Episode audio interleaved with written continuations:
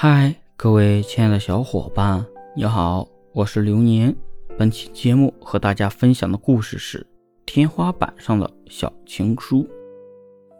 男生和她在一起似乎是顺理成章的事，彼此都到了适婚年龄，于是相亲、家世、长相、工作都称得上门当户对，谁都会说这是一桩良缘。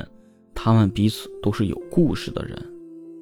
男生与前女友的爱情在大学里开始和结束，女孩亦与别人十指紧扣过，但是两个人从未向对方提起前恋人的点滴。男生并不强求知道他曾经的故事，只要当下和他一起很快乐，其余的事情便不重要了。倒是男生的母亲好奇心重，忍不住问说媒的介绍人。小雅那么好的女孩，怎么前一段感情里会没有结果？媒人脸露难色的样子，让他母亲起了疑心，脸色随即沉重。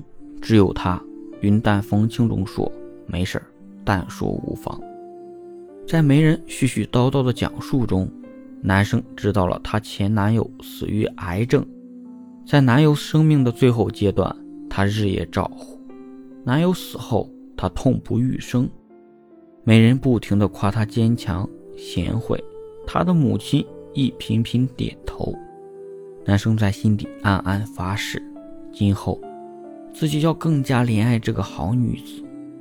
某日，他慌乱地打电话来，无措地告诉男生家里的灯突然坏了。男生急急地赶赴他的住处，搬了梯子准备换灯泡，拆下灯罩后。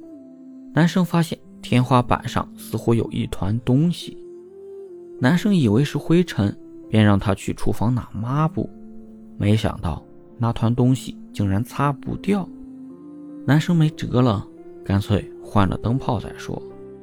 待客厅里恢复光亮时，男生听到他发自内心的欢呼声，让男生甚是喜悦。但是，当男生重新装灯罩时，才看清那团东西竟然是几行字。男生揉揉眼睛，凑近一看，是刚劲的钢笔字。嘿，比我幸运的兄弟，我和你一样，深深爱着小雅。我曾想过和她相守一生一世，但这可能是我最后一次为她换灯泡了。当你看到这些字的时候，也是我为你和小雅祝福的时候，请你好好珍惜她。他值得你珍惜，请告诉小雅，我爱她。